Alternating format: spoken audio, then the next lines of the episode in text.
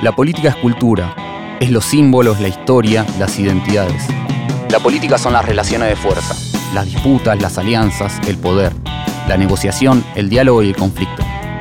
La política es lo material y es lo ideológico. La política es la pelea por conquistar el sentido común, lo que la gente cree que es razonable sin razonarlo. La política no es la guerra, la política es la batalla cultural.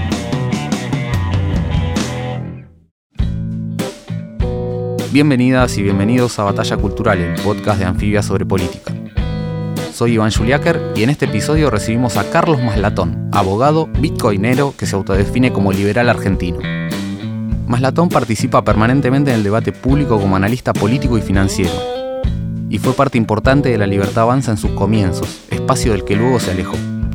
Con él vamos a hablar del triunfo electoral de Javier Milei, del panorama de tercios entre la Libertad Avanza, Juntos por el Cambio y Unión por la Patria, y sobre cómo es el liberalismo argentino.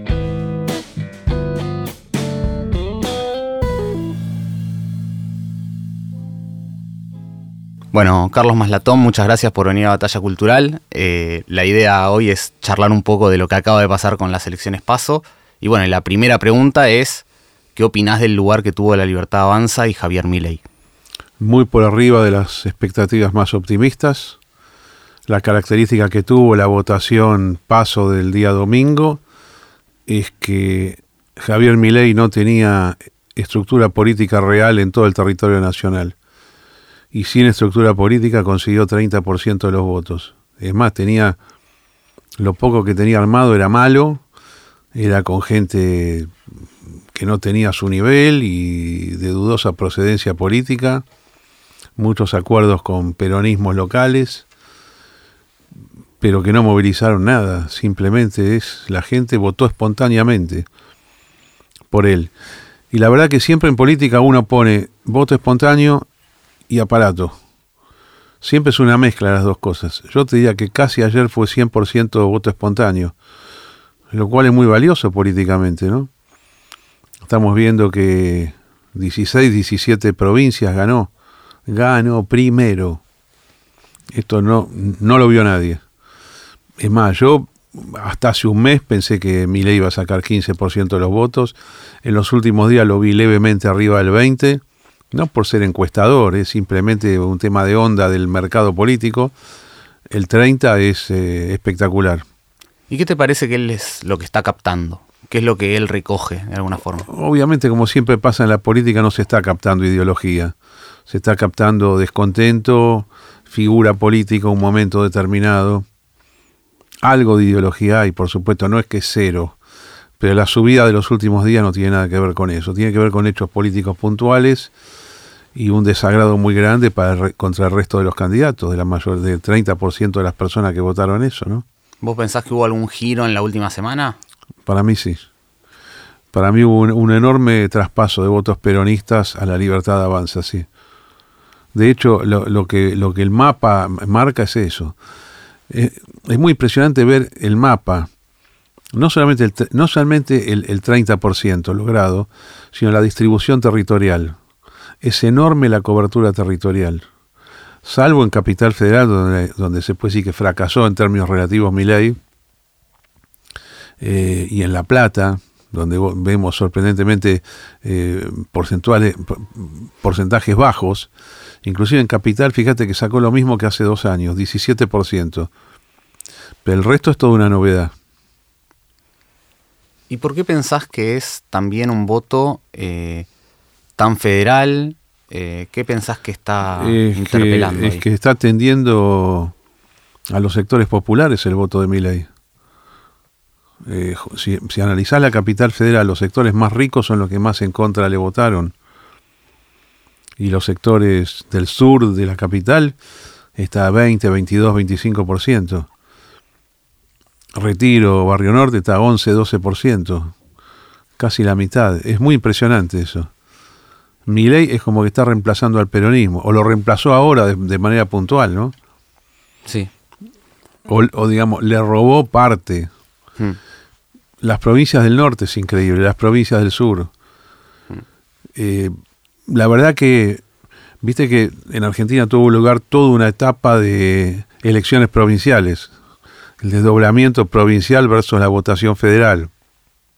Él presentó candidatos ahí. No es que le fueron mal, le fueron pésimos. 3, 4%, algunos se retiraron, algunos los, los anuló él. Ahí estaba la discusión. ¿Esto te anticipa algo la votación provincial? Hay dos, dos escuelas, una que dice que sí, una que dice que no. Yo te tengo que confesar eh, que yo pertenecía a la escuela que decía que sí, que te estaba marcando algo. Bueno, la realidad mostró que no, que no tenía nada que ver. Y ahí, digo, estamos hablando del triunfo inesperado de Javier Milei. Mm. Pero digo, con el conteo final estamos en 30, 28 y 27. Digo, claramente. Los números así no impresionan. 30, 28, 27 eh, parece algo normal. Vos lo ves desde afuera. Es un triple empate, como sucede en casi primera. Eh, como, como puede ocurrir en varias partes del mundo, donde hay más de dos candidatos. ¿eh? Donde hay tres o cuatro o cinco, vos tenés no se sabe qué es lo que puede pasar y de repente el que sacó 22 puede ser presidente. Entonces no impresiona así, pero sí impresiona que sea él el que esté arriba, o aunque no hubiese estado arriba, si sacaba 27, vos, vos haces el, vos, vos trocas masa por mi ley. Y masa 30 junto por el cambio 28, mi ley 27, lo mismo estaríamos hoy sorprendidos. Y como te digo antes, la distribución territorial y la cantidad de lugares a donde quedó primero.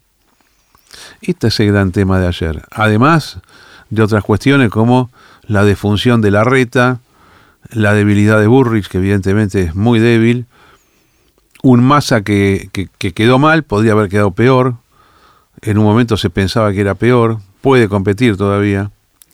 ¿Y cómo ves el escenario de acá, la primera vuelta, pensando en estos tres tercios? Digamos, ley no sé si estás de acuerdo, pero pareciera fortalecido y digo, al menos a número de hoy, pareciera con un pie y medio en el balotage. Eh, ¿Y cómo ves también a los otros Todo depende de las ganas de pelear que tengan los otros dos, Bullrich y Massa. ¿Tienen ganas de pelear realmente? La pueden dar vuelta. Pensando en un balotaje, ¿no? Pero la verdad, para mí está para cualquiera. Yo personalmente creo, creo que puede ser, el 1 o 2 puede ser Massa Milei o Milei Massa y Burrich quedar afuera. ¿Y por qué? Porque me parece que Burrich puede perder votos, que hay votos de la reta que pueden no ir a, a Burrich, mm. que pueden ir a Massa. Me parece que hay un montón de izquierda que puede ir a Massa y no a Milei. En, en, en, las sumas y restas de, de, los tres que quedaron, más alguna algún sector eh, independiente, creo que Massa puede sumar como para clasificar con un treinta y pico por ciento para una segunda vuelta. ¿Cuáles son los límites? Y creo que la puede ganar Massa, pero también tengo conciencia de la situación objetiva de él. No es una persona muy querida en este momento y tiene un tema económico que no lo supieron manejar. En un contexto argentino que en sí no es desfavorable, pero no supieron manejar temas tontos de la, de la economía y de las finanzas, como el tema cambiario y el tema monetario del Banco Central, que es lo que le jodió el gobierno, como se lo jodió a Macri antes y al segundo gobierno de Cristina Kirchner. Y ahí pareciera que hay algo de una clave, más allá de otras cuestiones que seguramente parte del electorado ve en mi ley, que tiene que ver con la propuesta de dolarizar. ¿no? Sí. Eh, ¿Cómo la lees y qué pensás también que funciona socialmente como para que muchos actores digan, bueno, voy a votar por esto. Mira, como él la presentó, no se puede hacer. No es que esté bien o esté mal, no se puede hacer. Eso que él dice que quiere hacer, eh, no, no, se, no puede funcionar técnicamente ni lógicamente dolarización significa básicamente no que uses dólares, que ni que ganes en dólares, no quiere decir eso. Dolarización significa que viene el gobierno y reemplaza todos los billetes y todas las monedas que hay por dólares que tiene que entregar el gobierno y que reemplaza y convierte los depósitos bancarios a dólares. Lo que hoy figura como pesos pasan a ser dólares, que es mucho más que la plata circulante. Además tenés que convertir todos los contratos en cursos de ejecución y los sueldos y todas las cosas de pesos a dólares porque desaparece el peso. En esa tarea de recompra de la base monetaria, la conversión de los depósitos y la transformación de los contratos de pesos a dólares, esa es una operación financiera compleja, que no se hace de a poco, se hace de un día para otro, es la única manera de hacerla. Implica a que el Estado aporte una cantidad infinita de dólares que no tiene ni va a tener, en mi opinión. Ahora, lo, como yo veo que Milei está proponiendo esto, él quiere convertir solamente la base monetaria, o sea, los billetes. Y los depósitos quiere decir de un día para otro que sean en lugar de pesos que se llamen dólares. Y además dejaría él funcionar a los bancos como funcionan ahora, donde los bancos van creando dinero. La gente no sabe, pero eh, hay, emisión monetaria directa del Banco Central para pagar la tesorería u, u, otro, u, otro, u otros gastos públicos que no son de la tesorería. Y hay también creación permanente de dinero bancario, que es tan nocivo o tan beneficioso según el caso como la emisión directa de moneda. Y lo que estarían haciendo los bancos argentinos es crear dólares, o sea, argen dólares, dólares que no tienen. Y eso en cualquier momento te genera una corrida, una corrida bancaria. La gente dice, dame la plata. Este tema de las corridas bancarias es la razón por la cual existe el Banco Central. Históricamente, los bancos centrales existen para salvar al sistema financiero de las corridas bancarias. No es como dice ley que el Banco Central existe para que los políticos lo usen para financiar gasto público. Eso es una cosa que vino después, pero que vos lo podés suprimir si querés. Pero lo otro no lo podés suprimir en la medida que vos dejes a los bancos crear dinero secundario. Entonces él está tirando todo esto y eso como lo tiró es inconsistente. Ahora, ¿cuál es el efecto político de esto? Él aprovechó una altísima inflación en el país, lo mezcló con la corrupción de la casta política, y mucha gente dijo, ah, quiere decir que yo ahora voy a ganar en dólares. Entonces dice, claro, en, los en el país donde hay dólar, la gente gana miles de dólares por mes, quiere decir que si, hay, si me pagan en dólares van a pagar miles de dólares por mes. Desde eso hasta situaciones donde dice, no, yo gano 150 mil pesos por mes, me van a dar 150 mil dólares por mes, hasta eso hay. Propaganda política. Yo creo que ni la pensó él que iba a generar esos efectos, pero lo que generó es eso. La gente dijo, si me dan dólares, voy a ser rico y voy a salir de la pobreza que tengo ahora. Mágicamente. Eh, Grabois dijo como si fuese una alquimia financiera. Grabois entiende estas cosas, no importa que sea una ideología contraria a la que yo profeso, él entiende eso. Dijo alquimia. Entonces por eso funcionó, por eso algo que en, otra, en otros tiempos podía ser horrible, como decir, ¿cómo vamos a suprimir la moneda nacional? Ahora pegó. Pero lo que él dice no se puede hacer. Hay otras cosas que no va a poder hacer él. La, educación pública. No hay forma, yo te digo la verdad, no hay forma. ¿Cuál es su propuesta ahí? Que el Estado le da un, un vale que se llama voucher a cada jefe de familia o a cada estudiante y con eso elige la escuela privada a donde estudiar. Eso es impracticable quiere arancelar servicios de salud. Eh, son cosas que, no se van a poder hacer en Argentina. Ahora, ¿y por qué pensás, Carlos, que, que es posible decir, o sea, plantear planes que claramente son muy difíciles de, de aplicar y que al mismo tiempo tampoco hay demasiado espacio para la rediscusión de eso, ¿no? O sea, tampoco es que a los otros candidatos, en algún momento se discutió un poco lo de la dolarización, pero digo, esta explicación que vos me acabas de dar, mm. en general no se planteó tanto en el debate público. ¿Por qué estas ideas no desconocen. funcionan? ¿Quién iba a discutir esto? ¿La reta? Burris, Massa, no, no, no, no comprenden estas cosas, pero no, no es una crítica, es algo muy técnico que en la discusión política se debería poder plantear con más facilidad de lo que es un libro técnico sobre finanzas. Eh, pero bueno, a veces funciona, a veces en una campaña funcionan cosas que uno dice cómo, puedo, cómo, puede ser y, son. ¿Y por qué mi ley tira estas cosas? Lo más probable es que, lo crea sinceramente. Pero él todavía eh, no bajó del mundo ideológico puro a la aplicación práctica de las ideas. Él cree que sí, pero yo creo que no. Por el tipo de cosas que dice parece que no. Salvo que esté mintiendo. Y que sea una mentira tolerable porque después dice, no, ahora el plan mío es otro. ¿Y cómo ves la gobernabilidad posible de, de mi ley en términos de apoyos políticos y de posibilidad también ante no solo la dolarización, por ejemplo, esto que decías de los vouchers para transformar a las escuelas públicas en escuelas privadas en un país donde el 70% de los niños y niñas van a escuelas públicas. Ahí, ahí va el tema otra vez, mira. Yo personalmente creo que Argentina eh, va a ir para arriba en los próximos años. O sea, yo soy muy optimista con el país. Cualquiera que gane las elecciones, los próximos años van a ser mejores que los últimos años. ¿Eso por qué? Por un tema de ciclo económico argentino, por un tema de que hay poca deuda privada, por un tema de que el país está ajustado, que el país es muy barato, y cuestiones que, bueno, que tienen que ver con, con, evoluciones históricas, donde para mí los países van para abajo un tiempo y después van para arriba. Argentina fue mucho tiempo para abajo y tiene todo para ir para arriba. Ese ir para arriba no depende solamente de la política económica, sino cuestiones que tienen que ver con la sociedad y con la evolución económica. Por eso para mí el país está para explotar al alza positivamente. Quiere decir que Milei o Massa o Burrich, si asumieran, no les podrían oírles mal. Tienen que ser muy malos ellos para, para, fracasar. Es más, yo creo que el próximo presidente puede durar ocho años. Ahora, el tema es que el éxito político de esto inicial, para alguien que va a tener 40 diputados y que va a tener quizás ocho senadores, que no es poco de entrada, es una gran elección, lo de ayer te proyecta eso, el éxito político depende de que él pueda mostrar realizaciones inmediatas. Para mí estas realizaciones inmediatas no dependen de la concreción de estos planes de fondo que él tiene. Por ejemplo, el plan motosierra con el gasto público.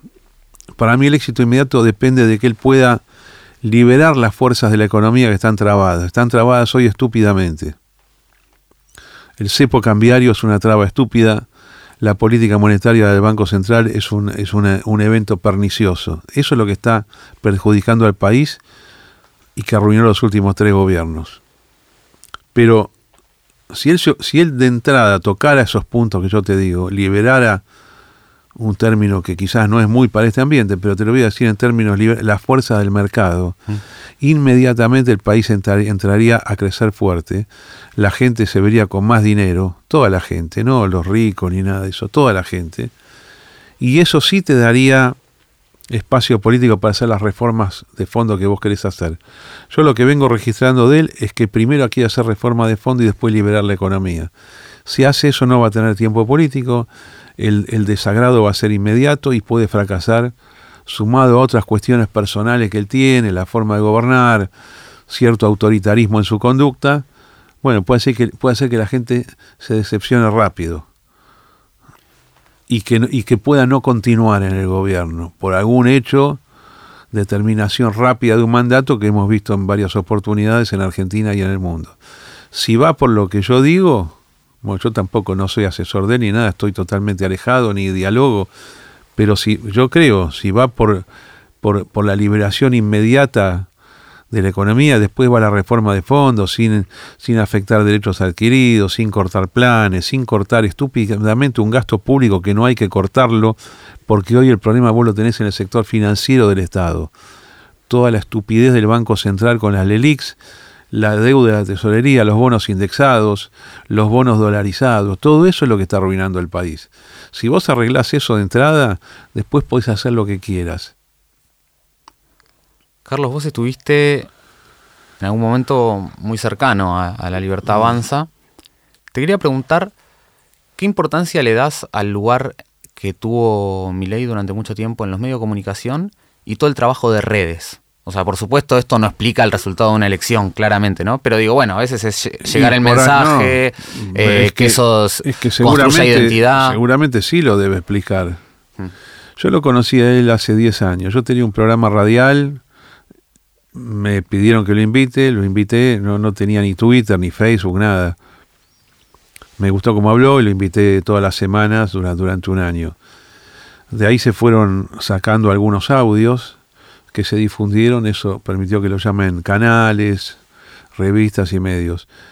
Después allá para el 2018, 19, creo que fue 2018, él tiró el tema del Tantra y bueno, ya es como que se expandió mucho más. Cantó en público, eh, salió con una cantante argentina famosa y eso lo hizo muy pero muy conocido. Y el tema de redes es un poco posterior a esto. La verdad que yo te digo, los que tenemos ideas liberales la última década tenemos, entre comillas, dominio de las redes. O sea, se, acá a simple vista somos mayoría en las redes. No sé por qué se juntó tanta gente. Inclusive algunos estamos enfrentados. Yo en este momento estoy enfrentado a todos. Yo escribo algo, salen 50 puteadas en dos minutos. Pero bueno, creo que es una de las características de la segunda década del siglo XXI y de esta tercera década en curso. En las redes hay mayoría de personas liberales, conservadoras y de derecha. Ocupamos el espacio y el sustento para, para, para Milei en esto fue extraordinario, muy impresionante, porque ya no, no, no, no son nichos de 40.000, 50.000, son millones de personas que siguen eso. Y la izquierda perdió la posición que tenía en, esa, en las redes en los orígenes de Internet. Y el peronismo lo perdió, el kirchnerismo lo perdió. El kirchnerismo en el 2010, 11, 12 era mayoritario en redes. El macrismo 2015, 16, 17 era mayoritario, pero ambos grupos, no sé qué pasó, quedaron licuados. Y mirá que tenían gente genuina. Después quisieron, quisieron hacer todo mediante trolls o gente, gente contratada, pero no funciona tan bien como el militante espontáneo que va escribiendo. Ni tiene esa cosa espontánea ni el desorden de una discusión no pagada.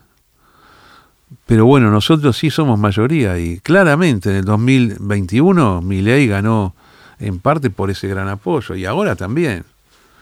¿Cómo llegaste vos sin aparato político a las clases populares de todo el país si no es por los teléfonos smartphones? ¿Cómo? No, no hay manera. Sí, un par de visitas nada más, pero la gente lee todo lo que escribimos. Yo no pensé que se iba a dar tan rápido. Las redes han limado a los aparatos políticos. Son menos importantes ahora de lo que uno podía esperar. Bueno, ahí te quería hacer una pregunta, que es, este podcast se llama Batalla Cultural, ¿no? Y Batalla Cultural, yo no le puse el nombre, admito, pero digo, Batalla Cultural viene un poco de esta idea de, Gramsci, ¿no? Del gramscismo, mm. que es la idea que la política no es solo lo material, no es solo lo económico, sino que es una batalla de ideas por dirigir social y moralmente una sociedad. Y durante un tiempo esa idea de la batalla cultural estuvo muy asociada del centro hacia la izquierda, digamos, y hoy no solo se usa el centro hacia la derecha, sino que pareciera, digo, los resultados de la elección de las PASO lo dejan evidentemente, eh, lo dejan en evidencia, no solo por mi ley, sino también por todo esto que contabas de, de las redes, que esa batalla cultural pareciera estar ganándola más del centro hacia la derecha, mm. por decirlo de alguna forma. ¿Por qué pensás? ¿Crees que hay una inversión, inversión en términos de tiempo, de querer dar esa batalla y la izquierda no? ¿Qué es lo que pensás que está jugando ahí? En la derecha, yo te tengo que ser totalmente sincero, sin perjuicio de algunas acciones que son programadas y pueden ser hasta remuneradas, fue surgiendo espontáneamente. O sea, mi caso es espontáneo y, los, y la gente con la cual yo interactúo en general es espontánea. Cuando yo todavía hablaba con, con ley hace año y medio, le mando un, un día un, un WhatsApp y le digo, ¿te diste cuenta la cantidad de gente que te sale a defender cuando te atacan? Y me dice, sí, es maravilloso eso. Cuando yo le digo eso, porque eran miles que lo defendían, de un ataque como hoy sería el de Viviana Canosa, o una crítica mía actual, él me contestó eso. No está planificado, no hubo una decisión política de hacerlo. Quizás las redes liberalizaron la ideología de las personas también. No hay otra explicación de por qué cubrió en las pasos del domingo el territorio como lo cubrió lugares donde yo te aseguro que no hubo nada. Formosa, Chaco, Catamarca, Salta, no había nada. Y si había algo era malo, marginal y desconectado de la conducción central que encima no existió. Carlos, y la idea de la casta eh, también es una idea que en principio usó bastante Podemos en, España, bueno, más desde la izquierda. Eh, ¿Conoces un poco el origen de por qué empezaron a hablar de casta? ¿De qué manera surgió? Mira, hay dos. Eh, esto se empezó a usar en el 2020, 2021. Un asesor que él tenía, que ya no está, de, apellido ruso, con doble S. Y, además, en, el cantito, tiene miedo, la casta tiene miedo, es de, de la campaña del año 2021, en el medio de la campaña. La gente cantaba, tiene miedo, la reta tiene miedo, y una sugerencia de un publicitario o de un analista que estaba colaborando, dijo, no digan la reta porque hay un montón de gente que está con la reta que nos puede votar a nosotros. Cámbienlo por casta. De ahí quedó la casta tiene miedo. Y Mirei fue extremando todo ese discurso, eh, bueno, el cual yo no creo mucho en el tema de la casta, no casta, bueno, pero esto porque yo soy una persona que tiene origen político, pero que funcionó como publicidad es impresionante. O sea, él consiguió vender que están los políticos ladrones y él como opción. Polarizó contra todo el sistema, aunque no sea así, aunque caiga gente injusta, aunque la mayoría de los políticos, que hay que decir, no roban nada, pues no, ni siquiera tienen posibilidad de hacerlo. Pero bueno, como propaganda, funcionó. Anduvo. Ahí, Carlos, vos que sos eh, bitcoinero y sos una persona muy asociada y muy conocedor del mundo de, de las finanzas. ¿Qué pensás de que cuando se hable de la casta sea solo la casta política y no se ponga en duda en la Argentina el tipo de modelo productivo, el tipo de, bueno, de actores económicos que persisten y persisten y cuya historia es muy difícil de entender sin una discrecionalidad del Estado? No, es peor, el pensamiento mío es eh, va más allá de lo que vos estás diciendo. Yo creo que el Estado argentino fue arruinado por los empresarios privados la corrupción tiene origen privado en Argentina, no es de ahora, tiene más de medio siglo. ¿Y cómo surge esto? El contratista que dice, tengo este negocio, te vas a llevar tanto, la tuya está. Esto es lo que convirtió a un Estado argentino que era eficiente hace medio siglo, con funcionarios de carrera incorruptibles, en un ámbito donde todo se puede comprar y vender en contra de las finanzas públicas y en contra de los fondos del pueblo. Pero yo te tengo que decir que este tema desde el liberalismo no gusta de ser tratado. Porque vos si lo decís parece que sos un comunista que está condenando a los empresarios. Claro, yo digo que no son empresarios capitalistas en verdad, son personas que hacen negocio y que terminan robando. ¿Y quién tiene la responsabilidad acá? Por supuesto que ambos, el funcionario, el político y el empresario que diseña esto. Pero esto se ve mucho, mucho mejor en un área que yo conozco, que es muy cercano, que son las finanzas, los mercados financieros. Tomar un préstamo del Fondo Monetario bajo el argumento de que con esto yo voy a pagar la deuda que va venciendo en el tiempo y utilizar esos fondos en vez de con esa finalidad para venderlos en el mercado, para que compren barato aquellos que se quieren rajar del país convirtiendo sus pesos en dólares, yo no veo actos de corrupción mayor desde el punto de vista numérico. Y además es criminal porque es difícil entenderlo. Estas cosas son muy difíciles de entender. La gente lo que entiende es la coima en un bolso, lo de López. Lo ve. Y si yo te digo que venderle dólares a 20 a alguien cuando vale 25, 30 y va a volar, no, eso parece una operación normal. O diseñarle un bono a alguien que se quiere del país y que te dice, bueno, vos me vas a dar un bono eh, y, yo voy a cobrar lo más alto que, que sea. Te voy a cobrar intereses indexados o dólares, lo que a mí me convenga. Y yo pido que me pague de esa manera. Es un diseño privado ese, llevado al Banco Central o a la Tesorería. Tal vez con alguna coima de por medio, o aunque no exista la coima el Estado está regalando plata y deja poca marca y parece legal. Es más, hay mucha gente que en Argentina, de la izquierda, que le gustó siempre ver el origen de la deuda externa. Creen que la deuda externa surge de un momento determinado, años 73, 74 o, 76, y que es esa misma deuda que, es la de ahora. En realidad es esa y un montón más que se fueron sumando. Pero esa fue pagada. Y esa deuda surgía de conversaciones de mesas de dinero locales o de otros países con funcionarios públicos. Y se anotaba simplemente, te mando tanto, porque los usos y costumbres en las finanzas son así, ni siquiera eran bonos.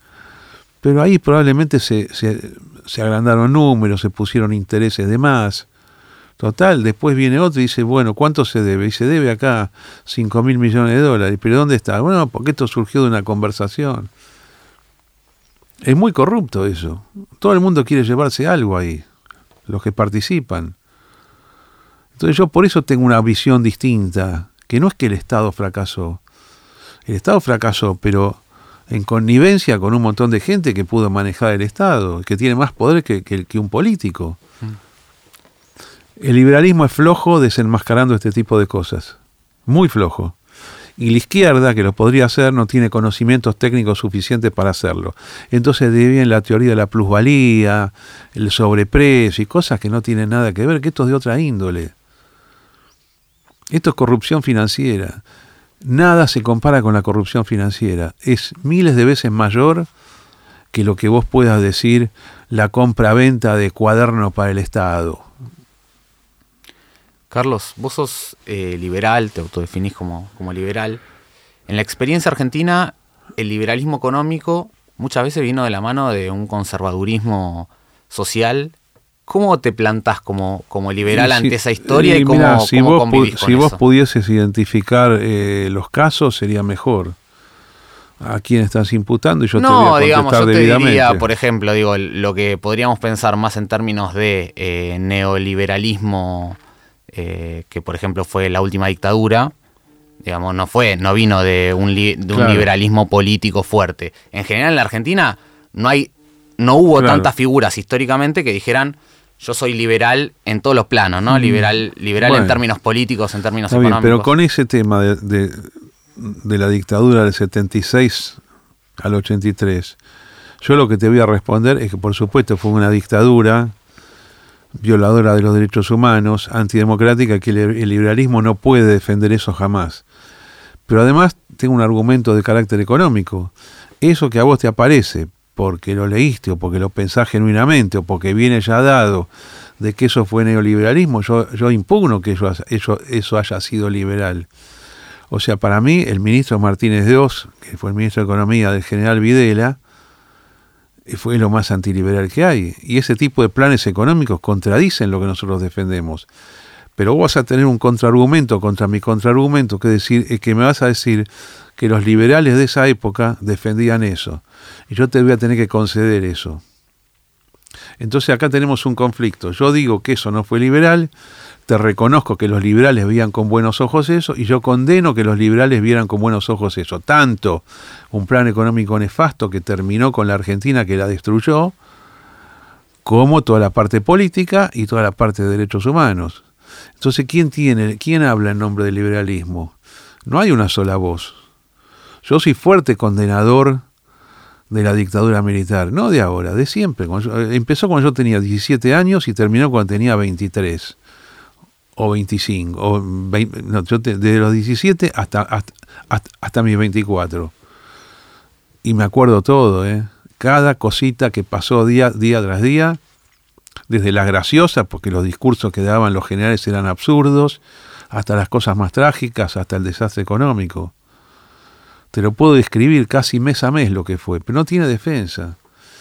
Y lamentablemente te tengo que decir que ahora, dentro de este nuevo resurgimiento liberal, aparece demasiada gente defendiendo la dictadura militar que obviamente no la vio. Algunos tienen 18 años. Algunos en joda te ponen un falcón verde como, como dibujo, como foto.